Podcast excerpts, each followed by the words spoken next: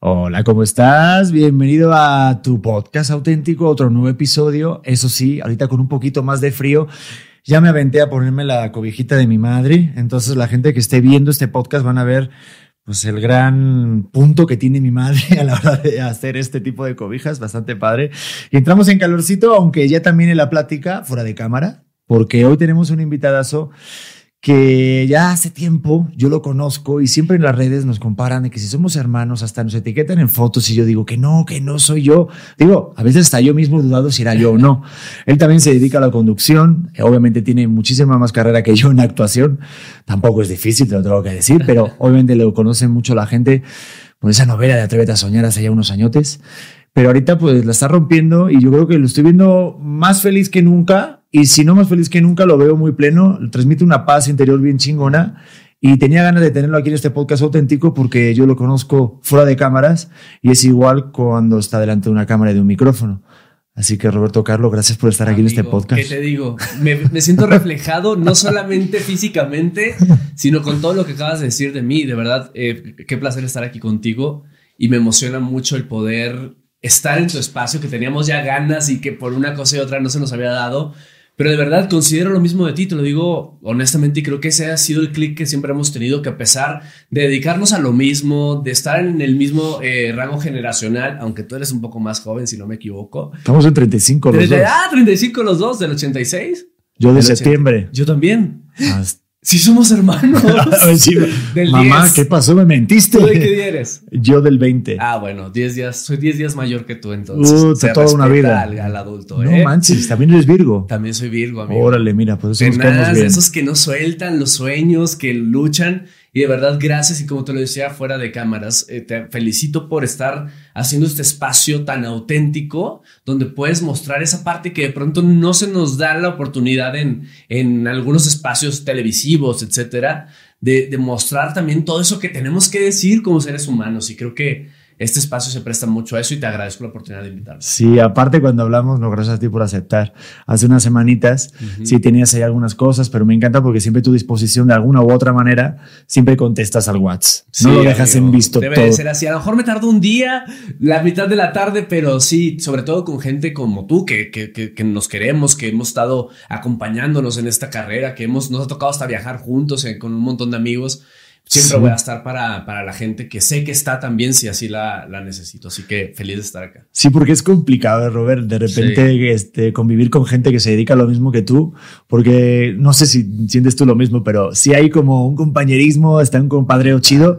Pero cuando de repente te va mucho mejor a, no sé, a ti o al otro que también se dedica a lo mismo y también quiere estar en el mismo lugar o el mismo programa que tú, ya notas una vibra diferente, ¿no? Fíjate que sí, justo qué bueno que lo dices porque Pasa también, y, pero creo que lo que yo he entendido de la carrera artística, me dedico a esto desde que tengo 10 años, imagínate, ya son 25 años eh, dedicándome a la televisión, empecé muy niño conduciendo un programa infantil en Televisa Monterrey, yo soy de Monterrey, Nuevo León, y lo que he aprendido es que esto es mi sueño, ¿sabes? Esto es lo que me apasiona, esto es lo que me llena, esto es a lo que me dedico, pero mi vida está más allá de ser alguien reconocido públicamente, está más allá de que me pidan una foto, está más allá de tener cierta cantidad de números en redes sociales. Mi vida es lo que voy creando realmente contigo como amigo, como compañero, con otros compañeros, y no, no sucede con todos.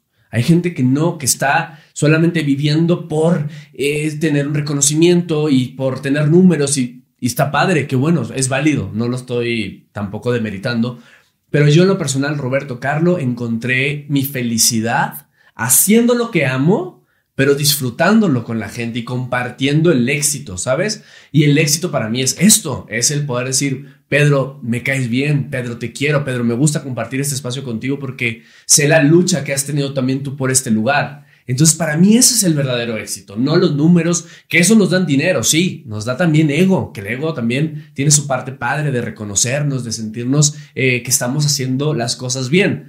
Pero honestamente, amigo, y creo que eso es lo que más me gusta de mi vida hoy en día, es que vivo la vida real, ¿sabes? Y creo que eso la gente lo agradece. Y creo que también gran parte del éxito mediático es la autenticidad. Sí, porque quieras o no, cuando estamos con las fotos, cuando estamos en un proyecto, a todo el mundo nos va bien, todo el mundo nos quiere. Pero uf, luego uno sabe lo que lo que hasta uno, dónde sí. Sí porque quieras uno mira siempre hace poquito no sé con quién hablé que me decía oye pues te ha ido muy bien no y digo tengo que decirlo digo aquí abiertamente cuando se termina mi etapa en hoy y estás esos meses de qué va a pasar pues si entra un miedo una incertidumbre que no sabes qué cómo vas a pagar la renta o hacia dónde va tu carrera no sé si te pasan millones de, cosas, y llegó la novela llega tal y la gente ve esa parte de que te va muy bien porque estás en la tele pero igual la verdad de la que uno vive, ¿no? Y cuando llega los impuestos, Totalmente, porque tienes que pagar una renta, porque ahora pues, supongo que ya todo el mundo lo sabe. O sea, Pedro se convierte, eh, eh, eventualmente se convertirá en padre. No, ya, ya lo sabe, ya lo dije abiertamente. Exacto, y, y, y todo eso, claro que trae un montón de responsabilidades. Sin embargo, te lo decía fuera del aire. O sea, a mí me pasó lo mismo cuando salí de aquel matutino en el cual fui titular durante cuatro años. Uno cree que, que de pronto eso es todo y no, al final la vida continúa y cuando uno hace lo que hace, por amor a lo que hace y también eso te da tu sustento, yo siempre creo que la vida sigue dándonos oportunidades cuando vas por el camino correcto también, ¿sabes? Porque también de pronto hay eh, llamaradas de petate que decimos acá en México, que son momentos de suerte y a lo mejor le llega gente que no le costó tanto o sí, pero creo que cuando uno ha trabajado y ha labrado un camino, pues las cosas tienen que seguir fluyendo. Al menos eso espero y agradezco que hasta hoy en día ha sido así. Miedo va a haber siempre, siempre, y sobre todo en esta carrera que, lejos de lo que la gente cree, es una carrera muy inestable. Es una carrera que, que es más el, lo que aparenta ser que lo que es. Sin embargo, repito, cuando viene de acá y estás aferrado a que amas esto, las cosas salen adelante. Sí, aparte compartimos muchas cosas, no solamente dentista, sí, que sí, doctor Martín. Estos dientes no son en balde, nuestro querido doctor Martín nos los ha dejado. Es bastante bueno, pero los dos también nos dijeron las gracias, nos dieron las gracias en un matutino después de varios años. Tuviste cinco, dijiste. Cuatro años. Cuatro. Cuatro años. Yo siete, por ahí estuve. También, pero también es un buen. Pero no sé, ¿tú cómo recuerdas ese momento? Digo, ahorita que ya hablaste de eso, por eso me voy por ahí, ¿eh?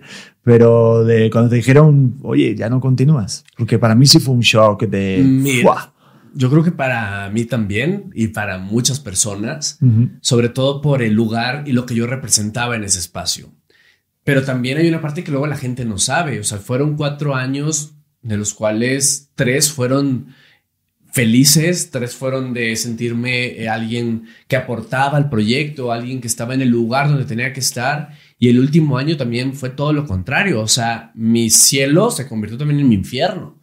O sea, yo hoy lo digo, agradezco tanto esa oportunidad porque esa oportunidad me, me, ayudó a construirme como comunicador, me ayudó a aceptarme también como ser humano, me, a, a, a, abrazar muchas partes de mí, ¿sabes? De que, que me daba miedo decir, como ser eh, abiertamente gay o lo que quieras y gustes. O sea, ese programa me enseñó tanto, me enriqueció muchísimo.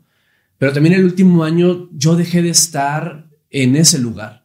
Y eso también significó una gran depresión, yo salía del programa a mi casa a dormirme todo el día de estar deprimido. O sea, salía a las 12 del mediodía, llegaba a mi casa, me metía a la cama y no salía de ahí hasta el día siguiente otra vez al proyecto.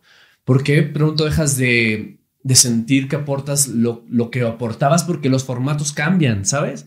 El formato cambió, dejé de estar de acuerdo en un montón de procederes y dejé de estar contento. Y bueno, un montón de cosas que ni siquiera entraré en detalles, pero pero dejé de estar ahí. Entonces cuando me llega la noticia, que además todos dijimos, sí, digamos esto, es lo que quieren decir, digamos esto, sin, eso no significa que era la realidad total, pues creo que fue choqueante y sobre todo hubo mucha rabia de mi parte, ¿sabes?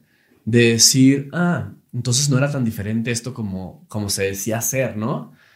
Y al final me enojé y al final lloré y al final eh, me angustié, me preocupé porque además estábamos en plena pandemia, eran tiempos difíciles, era fin de año, no había, eh, tú sabes que en fin de año no hay oportunidades, o sea, los proyectos arrancan hasta el año siguiente, entonces fue un momento muy difícil, sí, sin embargo yo estaba también seguro de que aunque lo consideraba una injusticia, yo estaba seguro que era lo mejor para mí porque yo no iba a tomar la decisión nunca de irme por lo que representaba económicamente mi, estabilidad, por lo que yo creía que era la cúspide, ¿sabes? Ser el conductor titular de, de un matutino, por supuesto. Entonces, agradezco tanto la oportunidad de haber estado ahí, como agradezco también el que me la hayan quitado.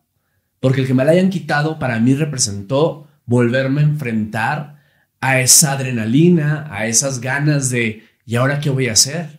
¿Qué quiero comunicar? ¿A dónde quiero ir? ¿Qué proyectos tengo que buscar? Y es salir a buscar otra vez eh, las oportunidades. Y como te digo, cuando uno construye, Pedro, y yo estoy seguro que construí un camino con cimientos bien establecidos, la vida te lleva y te da las oportunidades que, que, tiene, que tiene para ti. Porque ahí están también. Simplemente hay que tener la capacidad de observarlas y recibirlas.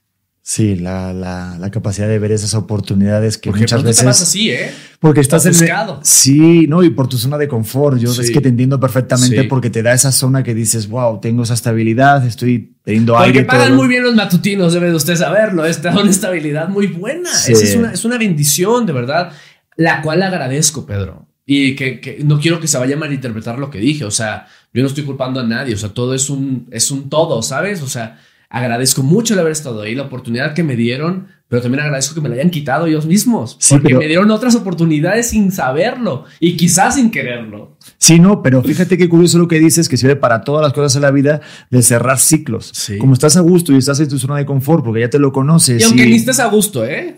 Bueno, te quedas ahí, ¿no? No, sí, ahí voy también después más adelante porque también entiendo esa parte de ya que le pasa a muchas personas cuando estamos en depresión o en momentos tristes, en ese momento que tú estás sirviendo a la gente por la mañana con una cara feliz, o una mamá que tiene que servir el plato de sus hijos cuando estás sabiendo que es su marido es infiel o multitud de situaciones así que puede haber, esa, ese giro de, cambiar a la depresión y a la tristeza y poner una sonrisa en la cara, tú, eso es duro, eso es muy complicado, tuvo que ser un ejercicio porque aparte tú, emocionalmente.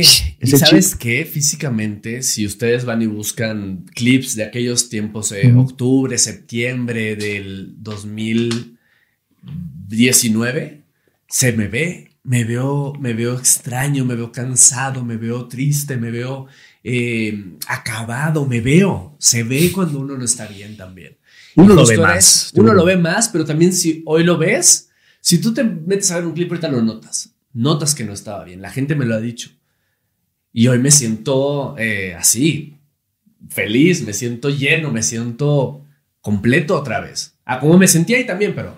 Sí, pero fíjate que después de ese cambio, ese cambio de ciclo que te tuvieron que pujar, no obligar, pero sí realmente decir, oye, esta es la situación, la realidad, tienes que tomar el otro camino, igual que me hicieron a mí pasas ese, ese chance y esa etapa de ya sea resignación o de sufrimiento o de duelo, como si alguien, como si terminara una relación.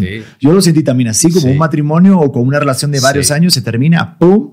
Y de repente ya hay una parte de crecimiento, de evolución al comunicador o a la persona, al ser humano que está hoy enfrente mío. Totalmente. Y sabes que uno sabe también. Y la intuición no se equivoca y hay que confiar siempre en la intuición. Yo sabía que mi tiempo llegaba a su fin en ese lugar. Desde enero yo empecé a hacer números, empecé a hacer cuentas, empecé a ver por mi futuro, eh, invertí en una casa, empecé a establecerme porque sabía yo que yo ya no iba a aguantar más. O sea, que la decisión o la tomaba yo o le iban, o bueno, en, su, en este caso la terminaron tomando ellos, pero uno es, uno no se equivoca. Uno debemos de confiar siempre en esa intuición, en ese sexto sentido cuando te dice las cosas, aquí ya no da para más. Y hay que prepararse para que el duelo llegue también con un poco de resiliencia, o sea, que sepas cómo manejarlo y estar preparado para ese tipo de situaciones que son... Pero ¿y cómo, cómo, cómo entrenas esa intuición? Porque yo también la tuve apagada durante un tiempito, por lo que te decía, de de esa parte económica o esa estabilidad que dices, no, estoy bien aquí, no me quiero ir a arriesgar. Te da como, ya como vas cumpliendo años, yo creo, ya vas eh, valorando mucho más el tener un lugar estable y más si tienes responsabilidades como ahorita me va a pasar. ¿Sabes qué me funcionó a mí mucho? El lograr conseguir estabilidad emocional y personal primero. O sea, supongamos que la física, la, la, económica ya la tenía ahí. Y la, la, la que va en cuestión del ego también, ahí estaba yo muy bien, me sentía completo, se fue apagando el ego, pero porque el formato fue haciéndonos así a los conductores principales. Sin embargo, decía, bueno, aguanto, pero yo empecé primero a poner orden fuera, en mi casa, con mi pareja, en, lo personal. Yo, yo, yo llegué a ese momento de, salir de, de, este matutino, pero estaba tan completo fuera que lo que menos me importaba era lo económico. Sin embargo, me había preparado también económicamente para ese momento porque yo ya lo necesitaba, ¿sabes? Aunque al final, repito, yo no tomé la decisión, yo estaba encaminándome a ese lugar, porque ya necesitaba ese cambio, necesitaba eh, evolucionar y mi cuerpo no sabía cómo, cómo decirlo, dónde colocarlo, que entonces estaba en depresión porque no entendía qué era lo que me pasaba, qué era lo que no me tenía contento, qué era lo que ya, qué me llamaba tanto a irme de ese lugar, ¿sabes? Pero yo creo que la intuición viene mucho de que estemos bien personalmente, o sea, y te estoy hablando de un montón de años de terapia. No creas, yo también estaba bien pirado antes. Ha sido terapia. Era celoso y, y, y, todo el mundo quería que todo el mundo conspiraba en mi contra. Y claro, o sea, como buen Virgo, yo, mira, arrecho con todo lo que yo pensaba, creía que así era y, y no, las, las cosas no siempre son como uno piensa. Y hay un montón de versiones, hay un montón de historias. Si me preguntas que he sido terapia, he ido un montón de veces a terapia. O sea, llevo tres años sin dejar una terapia. Porque claro que la necesitamos. Uno necesita ese, ese ojo que te ve de afuera y que no, no tiene ni que perder ni que ganar dándote una crítica. Entonces, la terapia, canasta básica. Huevos, leche, pan, terapia. Y terapia. Yo creo que ahorita ya en el año en el que estamos y en el momento ya se puede decir totalmente que es necesario, como tú dices, como una, una lista de la compra. Sobre todo nuestra generación, creo yo, ¿eh? Sí, Esa generación que nos tocó estar en el limbo entre que esto está bien, pero no, pero ahora sí, pero antes estaba mal, pero ahora entiende y me pasa también, ¿sabes? O sea, eh, como gay, o sea, yo crecí sabiendo que ser gay era una aberración, me decían que era, era lo peor que podía ser y no, no, no veas a esos dos hombres besándose, me acuerdo, me tapaban los ojos, mi familia, o sea, yo crecí también en ese ambiente y ahora este, pues, ser quien soy, lo que represento también y ver cómo el mundo ha cambiado, claro que necesitamos terapia para entender porque he crecido de una forma y hoy estoy viviendo la de otra, ¿sabes? La terapia la necesitamos sí o sí. Y tú, por ejemplo, Roberto, eh, siendo conductor y siendo gay, ¿tú te sentiste en algún momento eh, privado de tu libertad a la hora de expresar cosas? ¿Algún día te limitaron porque recuerdo momentos, esto lo, te lo digo porque me acuerdo cuando, cuando Cristian Chávez dijo que era gay, recuerdo que estaba con Nati en el programa hoy y nos venían los grupos de fans, gente diciendo por favor que no se quede con una novela que iba a ser Pedro Damián, eh, intentando, eh, haciendo una campaña en contra, de Cristian para que no fuera galán de novela porque había dicho que era gay, entonces eh, ya no puede interpretar a alguien que sea heterosexual, o sea, algo totalmente irreal, pero digo, a ti te pasó en conducción o también en actuación en algún momento que digas. Sí, claro. O sea, yo me acuerdo que desde Atrévete a Soñar hubo un momento en que vinieron a decirme, oye, este personaje tiene que ser mucho más heteronormado. O sea, no puede ser tan ligerito, no puede... No, tenemos, te tienes que ver masculino, te tienes, ¿sabes? Y yo tenía 20 años cuando hice esa, esa novela y lo entendí también. Y mira que ahí yo... Es que yo vivía en un closet público. Pero no, tú sabes, tú siempre lo has sabido, todos mis amigos lo han sabido, mi familia siempre lo ha sabido, eh, mis productores, o sea, ha sido, era solamente un closet público por lo que representaba ser una figura abiertamente gay en este medio. Y creo que Christian fue justo uno de los primeros que atravesó lo más duro para ir labrando el camino que a lo mejor hoy tenemos algunos más fácil, ¿sabes? De mayor apertura. Y siempre voy a hacer esto porque por más que existe la apertura, por más que diga que el camino está mucho más libre, no es cierto. Sigue habiendo muchos tabús, sigue habiendo mucho, mucha eh, precaución al hablar de temas de diversidad. O sea, como que sí, pero no nos atreven, no se atreven todavía tanto. Y hablo de empresas a lo mejor más grandes que cualquiera de nosotros. Pero claro que me enfrenté. Yo me enfrenté a muchos años a no decirlo por, por miedo a, a perder una oportunidad laboral. Sin embargo, también en el matutino que estuve, eso me fue ayudando durante un tiempo a primero yo y después los demás. Y primero yo siempre. Y mi felicidad es poder vivir quien soy yo completamente. no tener que mentirle absolutamente a nadie. Incluso como comunicador yo me sentía atrapado en una línea de tiempo de ¿por qué le estoy diciendo a la gente que sean felices, que vivan su vida eh, al máximo si un día nos vamos a morir? Y yo no puedo decir quién soy en realidad, ¿sabes? Entonces llegó un momento en que dije, primero yo y primero mi estabilidad y mi felicidad completa. Pedro, tengo una vida, no voy a morir igual que tú, igual que todos los que nos están viendo. ¿Tú crees que me quedaba tiempo para desperdiciarla? No. Entonces hoy, a partir de que tomé la decisión de primero yo y ahora sí que chingue su madre lo que viene, empecé a ser realmente feliz. Nunca había sido feliz, creo yo, hasta que tomé la decisión de abrirle al mundo mi realidad. Y eso no significa que tenga que dar ni, ni explicaciones ni justificaciones de nada, pero el poder decir, esto soy yo, y no hay de otra y háganle como quiera y el que quiera bien y el que no también te da la oportunidad de vivir tu vida. Así de simple. Sí, aparte hay una plenitud, porque cuando eres comunicador, cuando te dedicas a todo esto, tienes como una responsabilidad, no, no sé si te pasa a ti que obviamente tienes que, que, que ser, ser, ser congruente con lo que estás diciendo o hablando de ciertos temas, y a mí me pasaba mucho en hoy, sobre todo la primera etapa, que obviamente por encajar en un, en un esquema y en una en un perfil que ya tienen creado un estereotipo para ti, eh, ir en esa línea también de todo el grupo. Eh, obviamente, si muestras ciertas opiniones, o sea, sí, sí no te digo que hay una censura clara, pero sí te entiendo de en cuanto a libertades, de poder expresarte. Y luego, cuando se pasa esa barrera, creo que es una plenitud básica de. de Wow, de soy yo, soy yo y voy a estar donde tengo que estar y me va a querer la gente que me tiene que querer. Y hablo no solo de público, hablo de oportunidades laborales, hablo de familia, hablo de entorno, de amigos, ¿sabes? Pues esto, soy esto. Y está bien ser esto que soy.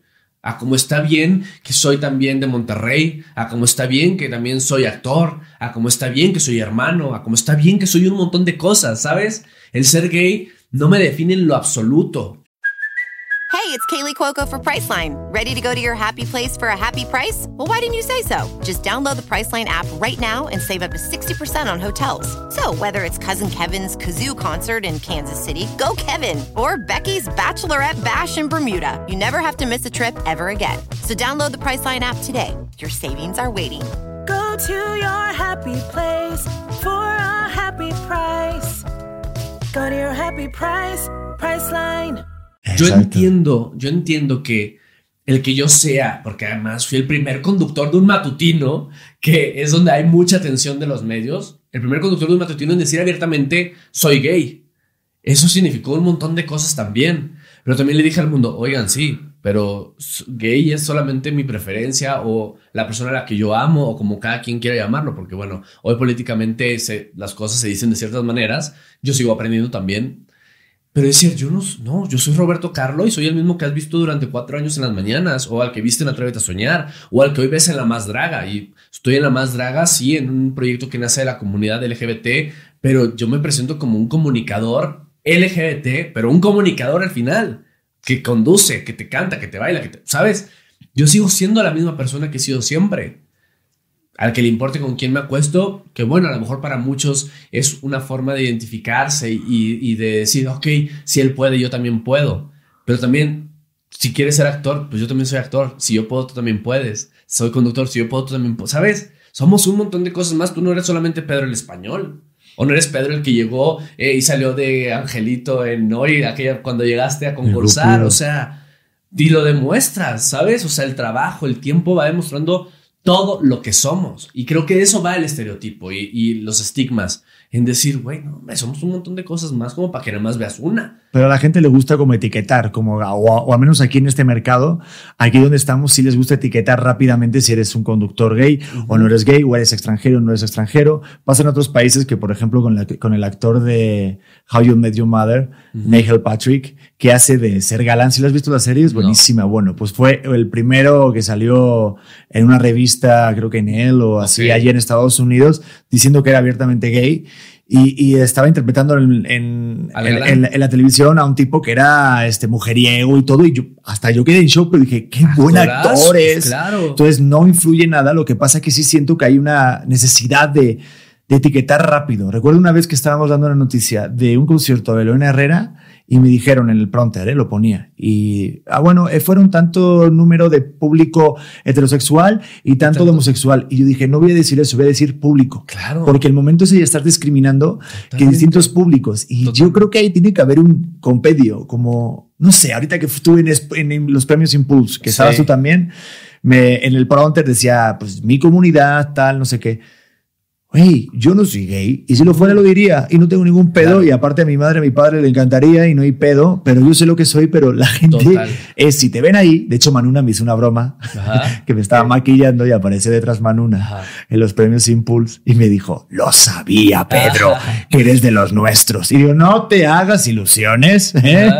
Que todavía no. Digo. Todavía porque nunca sabe uno. Pero no sabe, claro. Pero realmente yo estoy contento de mi sexualidad, sé, sé lo que soy, sé, sé lo que siento, que es bueno saberlo. Total. Y sobre todo sé lo que no soy.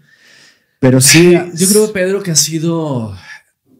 Son procesos que nos ha tocado vivir, ¿sabes? O sea, por ejemplo, hoy yo me siento tan, tan contento por estas nuevas generaciones de chavitos que tienen la oportunidad de ser no binarios, de no saber dónde están, de también descu- descubrir qué quiero ser o qué no quiero ser, o cómo me siento identificado o con qué no me siento identificado. Creo que son oportunidades que estas etiquetas que existieron hoy también dan. O sea, me voy más a lo histórico, ¿sabes? A lo que cada paso ha significado, a los que han hecho la lucha eh, en cada una de las minorías o de las comunidades vulnerables eh, que, que hemos sido golpeados, porque pues, de alguna forma todos hemos estado en alguna comunidad. Y hoy sí digo que a lo mejor, pues así nos tocó, ¿sabes? O sea, que está bien, no, no creo que esté bien. No, pero así fue. Y la religión im- impuso un montón de cosas, y el patriarcado, y lo político, y lo social, ¿sabes? Pero hoy nos toca seguir pa, rompiendo esquemas, rompiendo estigmas, y hoy creo que viene una nueva generación. Por eso decía que nuestra generación nos tocó estar pues bien loquitos, porque nos tocó los chingadazos de todos lados. Hoy sí creo que viene una generación que está teniendo mayores oportunidades de decir, así me siento hoy, mañana quizás no, pasado quizás otra vez, y todo está bien. Porque está bien ser quien quiera ser, Pedro. O sea, cuando uno no le hace daño a nadie, cuando uno está actuando en beneficio a su salud mental, a su salud emocional, a su salud física, haz lo que quieras, sé lo que quieras. A mí no me, a mí no me molesta que tú quieras hacer lo que tú quieras hacer. Es más, te lo aplaudo.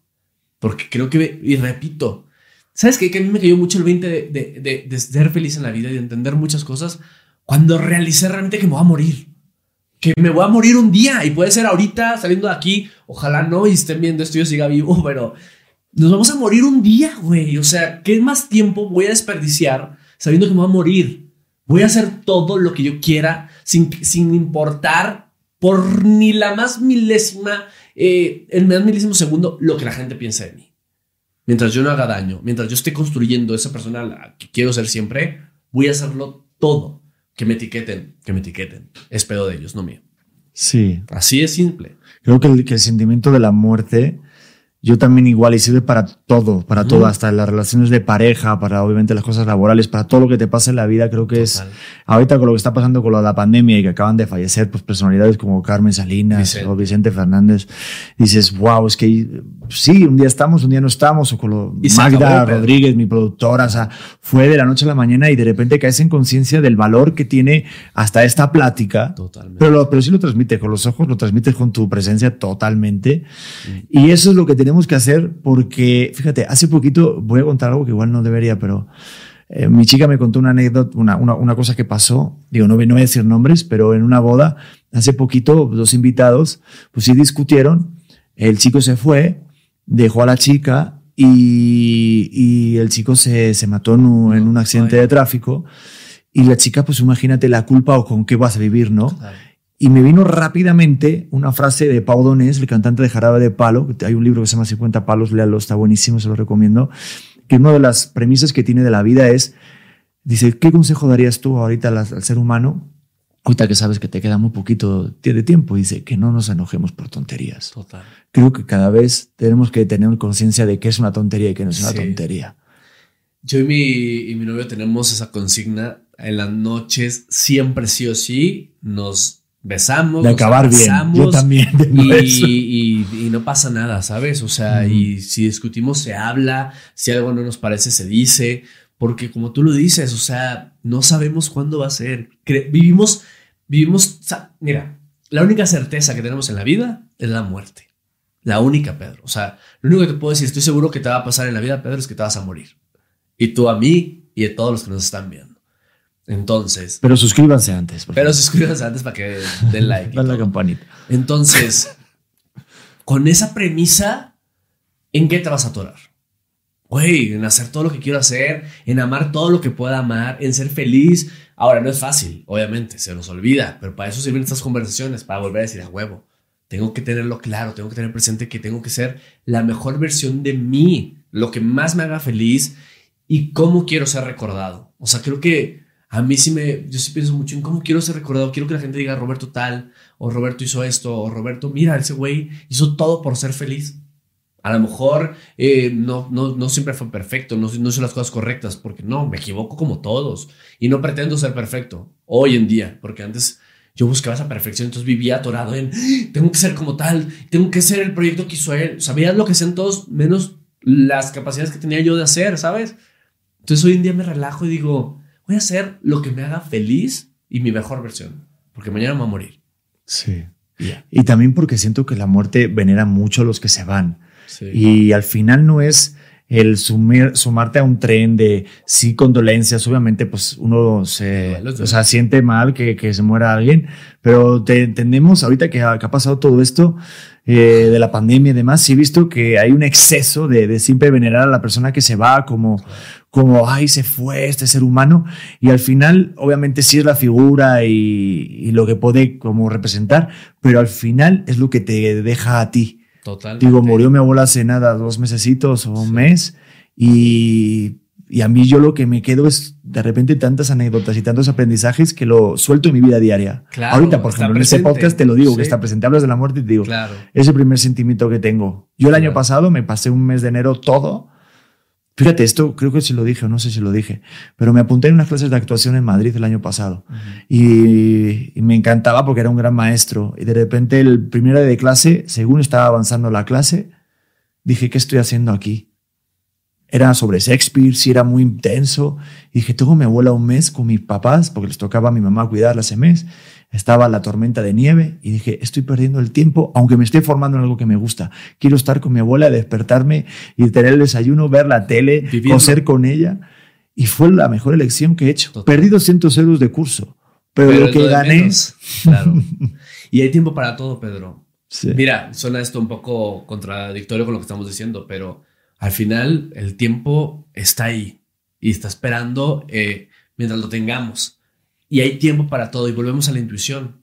O sea, si tú no le hubieras hecho caso a tu corazón, a tu necesidad, porque vivimos también cumpliendo expectativas y necesidades de todo el mundo menos las nuestras. Escuchamos a todos, tienes que ser tal, tienes que vestirte así, tienes que hablar como tal, tienes que lograr tal, pero ¿qué quiero yo?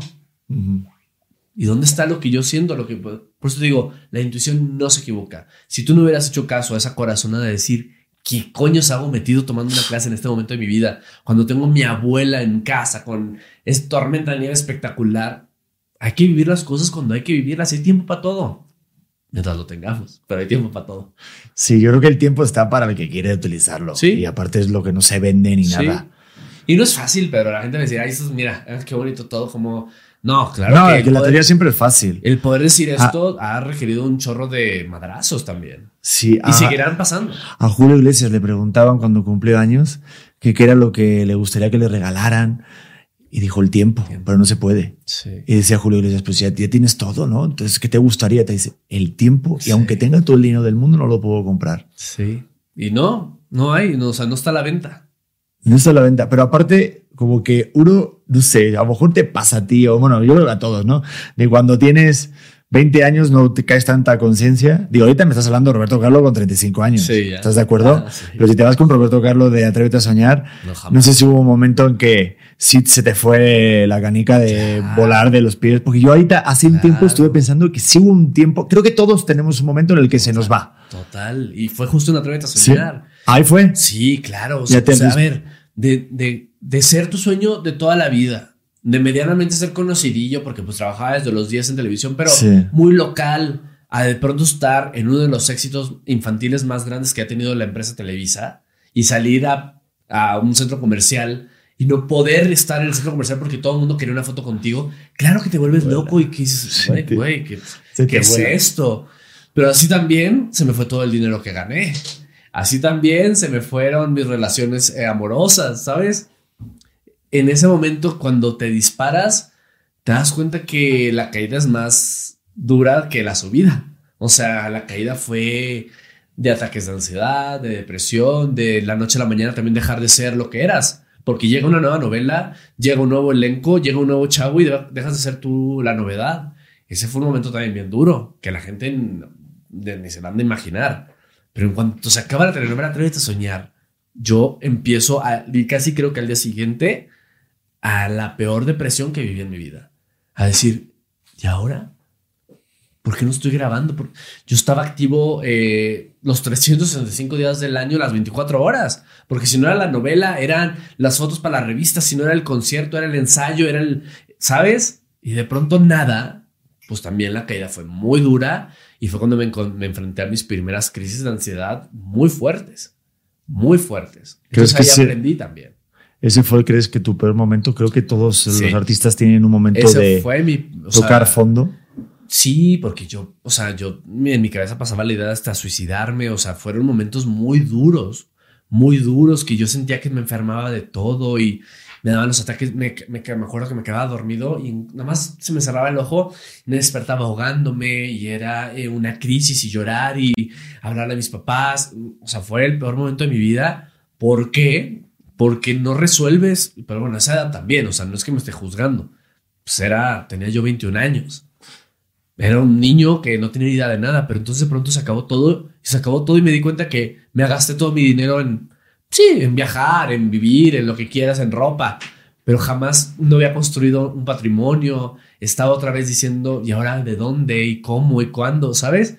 Yo pasé el peor momento de mi vida terminando otra vez de soñar. Pues te digo, todo tiene luz y sombra, Pedro. Todo trae, o sea, la gente decir, pero ¿cómo? Atrévete a soñar fue tu proyecto con el que te conoció todo el mundo, todos lados. Sí, pero también me quitó todo de un jalón, ¿sabes? Y no había construido lo que importaba, que era mi ser. Era bien padre la foto y te crees y todo el mundo quiere contigo y ahí andas y vas al antro y eres la sensación. Y luego eso que construye, nada. Está padre divertirse, yo no digo que no. Ya está, está padre. Si se puede, háganlo. Pero construyan, construyan siempre. Afortunadamente yo le pedía, te lo juro, yo le rogaba a Dios todas las noches otra oportunidad. Pedro, yo le decía a Dios, te juro que lo voy a hacer bien esta vez. Dame otra oportunidad de volver a tener un proyecto que yo pueda capitalizar, que yo pueda eh, crear un patrimonio, que yo pueda... Yo le rogaba a Dios otra oportunidad porque sentía que la había perdido en vano. O sea, dije, ¿cómo, cómo esto así? Y afortunadamente la vida me la dio y ya aprendí. Entonces de todo se aprende, pero sí me hubiera gustado que alguien llegara y me dijera, ahorra. Ser famoso no es lo que estás buscando. Estás buscando eh, comunicar algo, o sea, tener claridad. Entonces, a los chavitos de 20 años, échenle un ojo a más allá. O sea, está padre, como te digo, vivir y disfrutar, pero piensen siempre en que hay un futuro que hay que cubrir. Y tú sabes, las cuentas no se pagan fácil. Sí, lo que pasa es que ahorita que lo dices, viene muy fácil el mensaje escucharlo, pero hasta que creo que tú no lo sientes y no te das el madrazo, no te das cuenta. o sea, pero va a llegar el madrazo, por eso ojalá que alguien sí se quede con esto muy grabado. Pero suena muy comentario de mamá o papá, pero de verdad, de Robert, estás madurando hubiera, escuchado a mi mamá y a mi papá en ese entonces. Sí, yo también, yo también. O sea, yo no lo tuve tanto con 20 años, un poquito más mayor, pero sí sentí un momento que se me volaba, o ahorita viéndolo con perspectiva, sí sentí que a lo mejor se me podía volar más. Y siempre me decía mi mamá, vive más despacio, piensa esto, mamá, mira, mira, hijo, el cuerpo no importa, hay que alimentar la mente, lo demás todo se cae. Eh, y nunca mejor dicho, bueno, hay pastillitas, luego ya les cuento también. Pero sí es verdad que, que, que, lo escuchas, pero uno como ser humano o como... Creo que es la parte del ego. La, la parte del ego te hace que estés más sordo a lecciones de vida. Porque crees que siempre vas a poder. Porque crees que siempre vas a tener oportunidades. Sí, te llenas de poder. Y, no, y, y, y tengo que hablar que tú y yo tenemos un privilegio por el simple hecho de ser hombres blancos, ¿eh? Así, que entonces yo no lo entendía y eso me hacía muy poco empático. Cuando entiendo de verdad que yo tengo un privilegio y a lo mejor por eso tuve más oportunidades también, hoy digo, híjole, si yo hubiera sido mucho más empático con los demás desde aquel entonces, si hubiera entendido desde dónde me toca vivir, te das cuenta que allá afuera las cosas están más difíciles de lo que creemos, Pedro. Sí, yo lo bueno que tengo el apellido para distraer, ¿sabes? Que es claro, Sí, claro. Entonces bajo la expectativa para que no, ay, mira. Pero, a la vez no, o sea, sí te lo juro que, que hoy me doy cuenta de que sí es un privilegio el que tenemos y que la vida es más difícil de lo que de pronto también podríamos decirla. Entonces por eso mucha gente va a decir, a este que me va a venir a decir a mí. Sí, me la he, me la he partido 500 veces más. Sí, pero también no significa que yo no me la haya partido, ¿sabes? Sí. que tenga mi propia experiencia. O sea, sé, sé lo que quieres decir, totalmente de acuerdo. A mí, por ejemplo, siempre me dicen que por ser español extranjero lo he tenido más fácil aquí en México. Tengo que decir, historia. no, y tengo que decir que sí se me ha abierto muchas puertas. Sí es verdad que ninguno es profeta en su tierra, tengo que decirlo. A mí me costó mucho en España poder hacer algo de lo que me gustaba. Y aquí he tenido bastante suerte y factor de suerte. Y nos sigue costando como quiera, ¿eh? Sí. O sea, no es tan fácil como la gente cree. No, no, no, claro, para nada. Y ahorita que hablábamos, digo, ahorita cómo estás, qué proyecto tienes. Oye, pues qué bueno, pero yo sigo luchándole y por eso creo este espacio también que sea mío y no paro, sobre todo es la, las ganas de crear. Total. Lo que tú dices. Y a lo que voy con eso es el privilegio, Pedro, que sí pongamos atención porque somos, a veces somos muy poco empáticos con la realidad de otros. O sea, a lo mejor yo digo, hoy yo tengo la oportunidad de tener eh, como una figura eh, abiertamente gay, y lo tengo que volver a decir porque pues así, así se me percibe también, pero no todos tienen la oportunidad de ser abiertamente gay en su casa, en su trabajo, en su entorno, en su círculo social. Entonces, y, y, llevándolo fuera solo de una preferencia o, un interés, lo que tú quieras, seamos empáticos. Cuando uno es empático, Pedro, creo que que nos podemos poner en, el, en los zapatos de otros desde una perspectiva siempre con mucho respeto, porque nunca vamos a poder estar en el zapato del otro, pero sí decir, híjole, a lo mejor ese comentario viene de este lado, o a lo mejor esta persona, o él está pasando peor que yo, ¿cómo le echo la mano? O sea, creo que nos toca como seres humanos entender esa parte, porque vivimos muy aislados. Todos estamos en esta lucha, ¿no? De hoy saliendo hacia adelante como podemos, pero creo yo que cuando sumamos y hacemos equipo, la vida sí es mejor.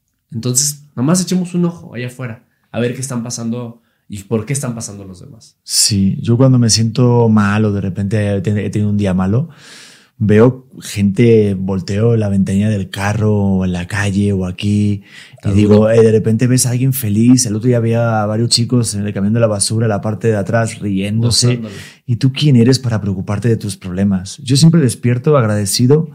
Cuando viví en la India, me sirvió mucho, Robert, para caer en conciencia de tantas cosas mm, que yo tenía dado por hecho. O sea que mi mamá siempre me puso un plato, tenía calefacción, tenía una ducha con agua caliente, una cama padrísima con todo tipo de cobijas y almohada. Y cuando me fui a vivir a la India durante un año, caí en cuenta, hasta te juro, cuando tuve mi regreso a mi casa, lloré poniendo el microondas. Sí, O el gas, o, incluso el agua caliente que salía al momento. Y hay muchas, muchas, muchas, o sea, muchos privilegios que tenemos. que no nos damos cuenta porque lo damos por hecho, porque nacimos con ellos, pero cuando conoces o estás viviendo en otros lugares, ahí dices, wow, soy un afortunado de la vida. Total. Sin embargo, también invito a siempre a todo el mundo a, a, luchar por sus sueños y a luchar por, por crearlos, ¿sabes? O sea, porque yo sí creo, Pedro, y repito, hablo desde este lugar en el cual soy bendecido, pero yo sí creo que todos podemos lograr nuestros sueños. O sea, cuestan un chorro. ¿Tú sí crees? Yo sí creo que todos podemos lograr los sueños. Es que yo ahí me pondría a definirte cuál es tu sueño, porque digo, ahorita con todo, bueno, si quieres meta en profundidad, ¿eh? no sé cómo vamos de tiempo, pero cuando te venden esta cosa de cumple tus sueños, tal, Digo, tampoco que el sueño no es eh, la, la, venta de ser exitoso, de tener un carro caro, una casa, unos colgantes de oro y haces esto, o ser emprendedor y tal, ¿no? No, es que a lo mejor un ser exitoso o que cumples tus sueños es a lo mejor alguien que tiene su puesto de tacos y es la persona más feliz del mundo. Totalmente. Que yo tengo amigos y gente así que dices, oye, pero yo me acuerdo un reportaje que grabé en hoy cuando estaba comenzando en, el, borrego viudo. Fíjate, jamás se me olvidará esta entrevista, qué ricos. Y le pregunté al señor del comal. Le digo, me puse con el gorrito, con todo, y hacía un pinche calor que yo estaba muerto, ¿no? Oh, ¿cómo aguanta? Poniendo las cosas en el comal, me quemaba la mano y digo, oye, ¿y usted cómo, cómo aguanta aquí todo el día con tanto calor? Y dice, cuando a uno le gusta lo que hace, pues aquí puedo estar todo el día. Yo estoy 12 horas. Claro. Me dejó callado, porque si para esa persona le encanta su trabajo, se lo pasa bien, tiene sus necesidades cubiertas, claro. ya fue éxito, ya cumplió su sueño. ¿Me explico? es que lo has dicho mejor. O sea, y eso también yo lo entendí con el paso de los años. Hoy lo digo en mis entrevistas siempre. El éxito no tiene nada que ver, para mí, con el dinero, ni con el reconocimiento público, ni con nada que pueda venir desde el exterior. Para mí el éxito es hoy llegar a mi casa, estar con mi pareja, con mi perro, ponernos a ver una serie, acostarnos decirnos buenas noches, te amo y comenzar el día siguiente, ¿sabes? Para mí el éxito es estar bien, sentirme bien, estar tranquilo. Eso no significa que no tenga pendientes, que no tenga problemas, que no tenga eh, preocupaciones, pero el poder decir, estoy bien conmigo, o sea, hago todo por estar sano mentalmente, físicamente, hago en lo, lo que está en mis manos para, para poder decir, estoy bien. Pero el éxito yo aprendí con los madrazos también de la vida que nada tiene que ver con el dinero ni con el reconocimiento. El éxito es cómo me siento yo. Sí, lo demás es como un placebo que te. Lo demás es, es el ego. Ay, sí. Es el ego, Pedro. No es más que el ego. Puto ego. Es que la tele de repente, como que sí, si estás todos los días en un programa y te ve la gente, te aplaude, te pide la foto. Sí, un momento que si no tienes esa estabilidad emocional, te pierdes con la tonterita de la promoción del reloj, que si el traje, que si la fotito. Y al final eso. Y justo lo dijiste, o sea, no tiene nada que ver con el dinero. O sea, porque Puede ser quien quieras, pero si tú estás bien y llegas a tu casa y disfrutas a tus hijos, disfrutas tu familia, disfrutas el tener salud, que yo es lo que agradezco mucho, tener salud, yo y mi familia y que mi familia esté completa, para mí es el verdadero éxito. Ya lo demás, pues uno le chingará y saldrá adelante, pero, pero para salir adelante hay que estar bien primero acá. Sí, es que suena como a cliché, eso de los vivir los momentos. Es que, es que todo lo que. Luego, el, las palabras siempre de positivismo y, y, todo esto de bienestar y wellness siempre suena cliché. Pero es que nos ha costado tanto entender que ese cliché es el verdadero cliché que necesitamos en la vida. Porque nunca hemos, nunca habíamos hablado antes de esto. Nunca, Pedro. Siempre hablábamos de trabájale y trabájale y estamos como máquinas y haciendo dinero y creíamos que era todo. No, Hoy la conversación ya ha cambiado y justo lo que hablaba, o sea, por eso te digo de las nuevas generaciones que vienen con una, con una nueva forma, con una nueva idea. Hoy las cosas que importan, sí, claro, necesitamos todos dinero, pues necesitamos dinero, porque estamos en un país donde necesitamos dinero, en un mundo donde necesitamos dinero para, para vivir, para dormir, para lo que quieras. Pero lo que más necesitamos es estar bien nosotros. Y hoy ya se habla de esto. Antes no, antes no se hablaba de salud mental. Mira, ahorita viene la otra invitada, no sé si me llegó porque me está mandando mensajes. Este, pero yo lo que también quiero decir es que esa parte de trabajar y luchar por tus sueños, también hay que darle la vuelta a la moneda, que yo soy muy partidario y soy el mayor culpable de yo sentirme eh, como inservible o como inútil cuando estoy tirando la hueva o estoy descansando. Si siento, o sea, creo que estamos en una generación en la que el peor jefe somos nuestro propio jefe, como que nosotros exigimos producir. Si no estamos produciendo y haciendo cosas, te sientes mal. Y yo de repente cuando estoy en un momento familiar digo, si no he estado creando algo, me siento como que no estoy haciendo algo productivo. Y eso nos lo están vendiendo, ¿verdad? La, no sé, te metes en Instagram y ves a todos que tienen un montón de proyectos. Te no, y mamados, entonces tengo que hacer ejercicio. O sea, tienes que hacer ejercicio, tienes que estar bien, tienes que ser vegano, tienes que hacer ayuno intermitente, tienes que producir, tienes que estar haciendo cosas emprendedoras. Y a lo mejor te apetece ese día estar triste, llorando, escuchando canciones del Buki o de Pablo Alborán y quieres estar en tu casa con tu pareja un ratito y te sientes mal por hacer eso. Ya se acabó, hombre, por el amor de Dios. Y la vida también es parte del. ya me voy a enojar. Sí, no, y también hay que descansar y tener esos, esos momentos de claridad, güey. Porque también te vuelves loco y uno se satura, o sea, y hasta de tener trabajo te saturas. Dices, ya, hasta, estoy hasta acá, necesito llegar a casa y no pensar en nada más que ver una película y comerme unas palomitas, o sea, y ya.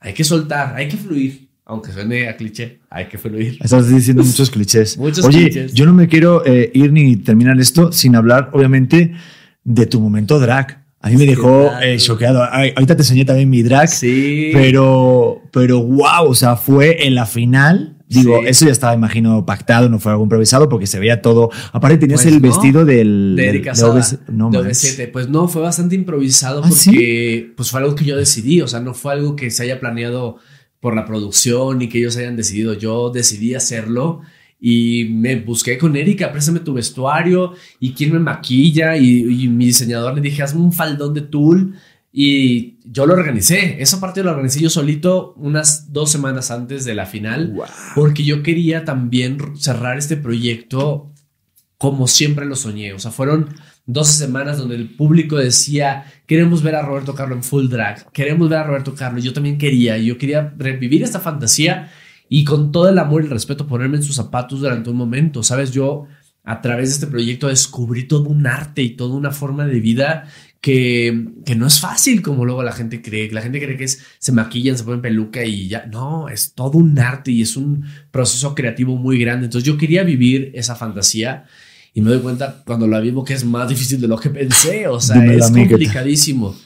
Y yo quería cerrar este proyecto de esa manera, agradeciéndole al público tanto, ¿no? Sabes, la gente nunca se imaginaría, como yo tampoco me imaginé, que uno de los proyectos que más satisfacción me iban a dar como personal a como profesional iba a ser este programa de YouTube que es tan grande. Yo no, uno cree que son las grandes televisoras o las grandes series, de pronto donde está todo y no, a mí el amor que me dio este proyecto no me lo había dado ningún otro. Entonces, no tenía más que agradecimiento y, querer demostrarles que mi compromiso siempre está ahí, como siempre se los dije, primero nosotros y siempre voy a velar por nosotros y por porque seamos eh, personas, seres humanos res- respetados como todo el mundo. Yo no pido que el mundo piense igual que yo, ni que esté de acuerdo, pero sí exijo respeto. Ah, como yo respeto las diferencias de los demás, ¿sabes?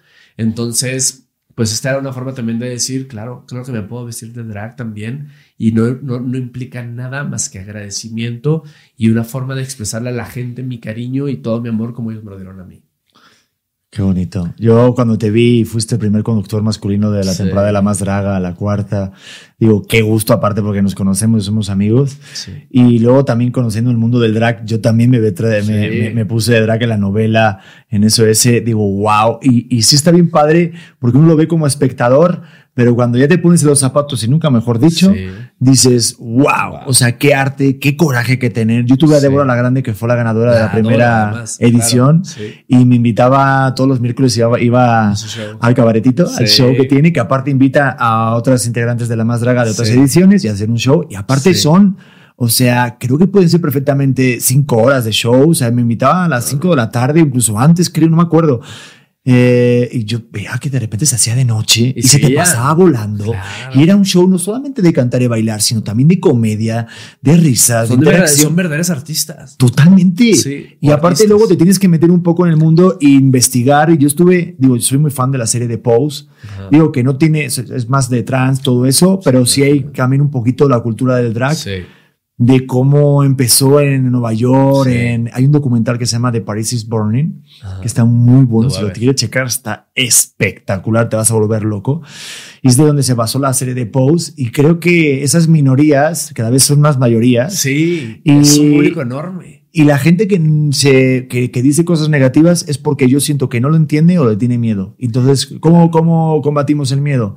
Pues ya, enfrentándolo, dándole visibilidad. Que es, Exactamente. es justamente lo que yo quise toda esta temporada. qué bien, qué buen trabajo hiciste. que, que, como en toda la vida, hay una gama impresionante de colores, ¿sabes? O sea, no, no tiene que ser un cuadrado. ¿Para qué es un cuadrado si puedo ser un triángulo, si puedo ser un círculo, puedo ser un rectangular, puedo ser lo que yo quiera? Y eso es parte de mi misión también con este tipo de proyectos, mostrarle al mundo que podemos hacer lo que queramos, tanto que lo hice.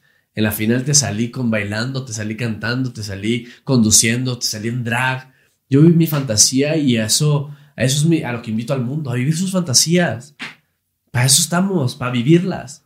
Aparte, creo que también estabas grabando, ¿no? Que estabas cantando. eh, ¿Mi canción? pues, Sí. Sí, claro, porque todos los conductores tienen su canción durante su temporada. Ajá. Y bueno, yo, Pedro, la viví esta fantasía de principio a fin. O sea, creo que uno de los proyectos de los cuales más me he enamorado es, por supuesto, La Más Draga. De las drag queens, o de las dragas, porque en este programa todo lo decíamos en español, Sí. y, tan, y de su público, Pedro. Un público Oye, fiel. el fandom es bien fuerte. O sea, yo te vi a Trending Topic de repente en cada Sí. episodio nuevo Sí. en Twitter y digo, a ver qué ha pasado. Digo, yo preocupado Todo, por ti, a ver qué bien. dijiste. Sí, Porque yo me a ti- preocupaba igual, sí. Sí, de a ver, ¿por qué está Roberto Carlos en Trending Topic, no? Digo, porque morir eres joven, espérate tantito, ¿no? Pero sí, rápidamente, el, hay, hay mucho fandom ya, Sí. como hate o también Sí. como esa forma de tirar que tienen, que es también con Sí. comedia, que eso me encanta muchísimo del fandom de, de la más draga, que tiran pero con un, con un algo, ¿sabes? No gratuito. memes ricos, sí. Está muy divertido. A ti, por ejemplo, yo creo que te fue muy bien, ¿no? A ti te No, quiso, yo te, que te amó el público. el público como yo los amé. Te juro, Pedro, es que yo no sigo impactado. O sea, ustedes no sé cuándo estén viendo esto, pero apenas pasó una semana de que se transmitió la gran final. Yo sigo viviendo un amor, una fantasía que, que no tengo cómo agradecerles. Te lo juro que que ningún proyecto me haya dado esto. Esta satisfacción de decir, claro, por primera vez estoy así con el público, estamos completamente conectados, estamos hablando de lo mismo, estamos buscando lo mismo. Estoy completamente lleno y agradecido y por eso, ojo al mundo entero. Este público puede ser de todos, ¿sabes? Podemos crecernos, hagamos de verdad una gran comunidad, o sea, todos de seres humanos, ¿sabes? Abrámonos a esta oportunidad que tenemos de enriquecernos a partir de la diversidad. Y es que la diversidad vive entre, entre tú y yo, entre todos los que estamos aquí. No, no, tiene que ver nada, ver con nada que ver con lo sexual. Somos diversos completamente todos. Entonces, aplaudamos esa diversidad, abracémosla y hagamos una gran comunidad todos. Por eso, sí, aparte me siento parte de la comunidad en todo ese sentido, porque ahorita haciendo también de drag, me pasaba que, eh, claro, hay que también informarse y saber que a lo mejor uno puede ser drag. Digo, yo tuve un maestro, Hortos, ¿tú lo tuviste a Hortos? Sí, claro. En algún momento, Hortos también hace drag. Sí, ¿en serio lo sabía? ¿No viste? Tienes que ver su Instagram. Yo tampoco lo sabía. Me lo dijo una maestra y me dijo, ¿viste a Hortos? Hortos, te mando un saludito. Y se ve guapísima y hace su show y tiene su novia. O sea, es que la, el, da drag igual. queen no es exclusivo de, la, de ser homosexual o lesbiana o no binario. Pero la gente lo suma o lo junta y aparte dices... Porque sí se le ha dado mayor visibilidad a través de la comunidad, pero es un arte per se. Y hay que... De hecho, ahorita está la nueva temporada de RuPaul Drag Race y está el primer participante que es eh, heterosexual haciendo drag. También creo que eso se estrena en enero, entonces también creo que va a ser un gran parteaguas para seguir abriendo este camino a, otros lados. Y espérate, Robert, cuando vinieron aquí los Ruth Paola ahí con que hicieron el tour que hacían, eh, me explotó la cabeza ver como todas las drag del programa este de Estados Unidos con familias aquí en México, un lugar que, que era, enorme.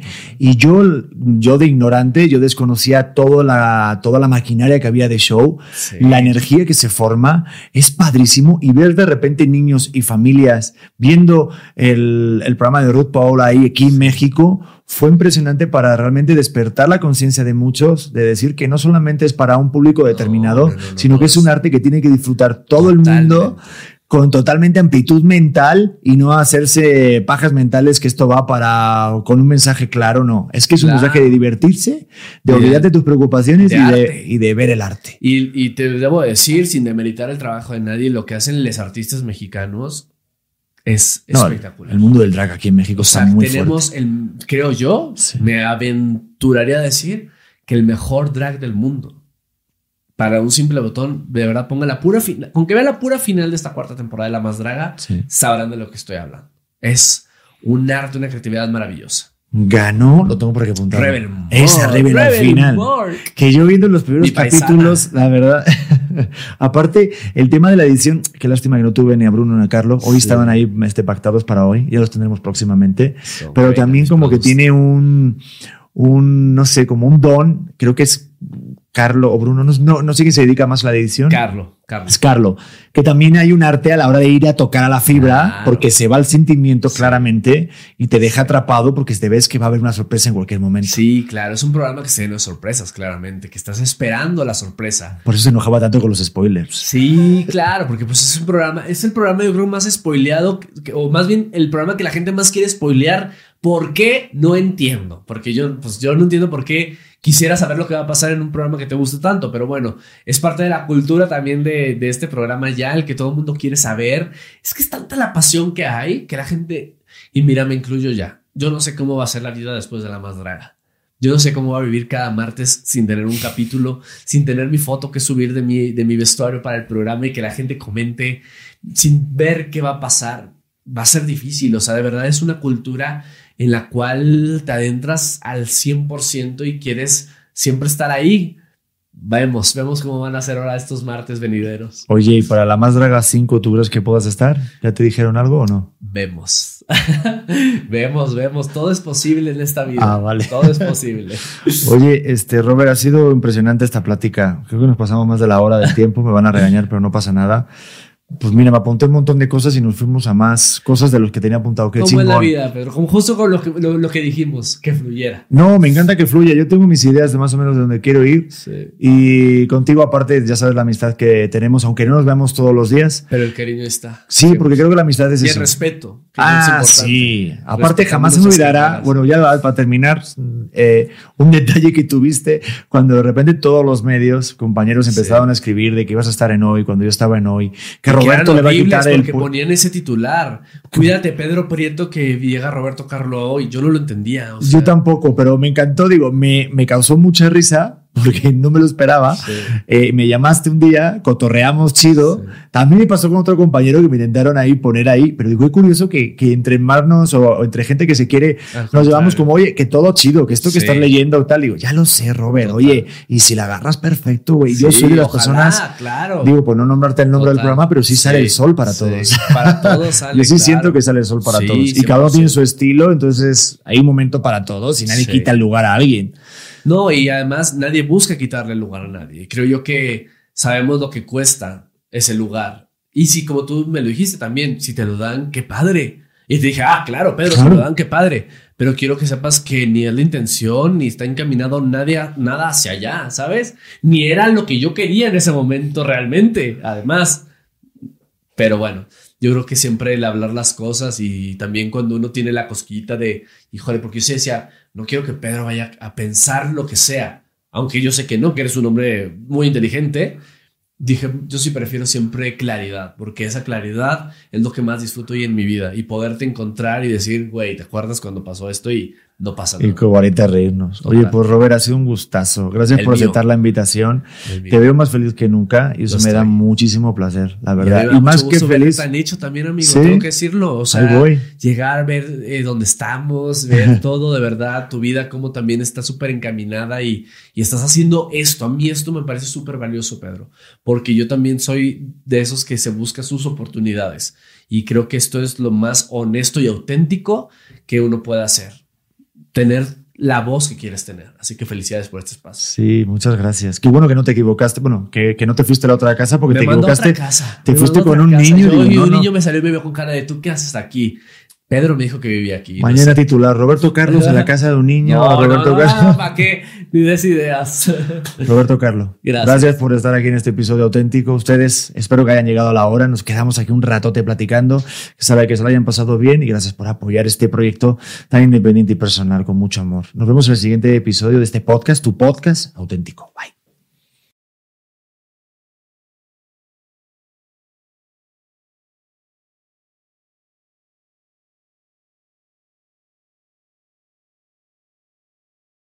¿Estás listo para convertir tus mejores ideas en un negocio en línea exitoso? Te presentamos Shopify. Tal vez no lo sabías, pero nuestro podcast More Than Mamis es un negocio y lo empezamos por supuesto para desahogarnos y hablar sobre la maternidad, no para convertirnos en expertas de ventas y del e-commerce. Así que sí, necesitábamos ayuda para vender nuestro merch y poner en marcha nuestra tienda. ¿Y cómo suena con Shopify?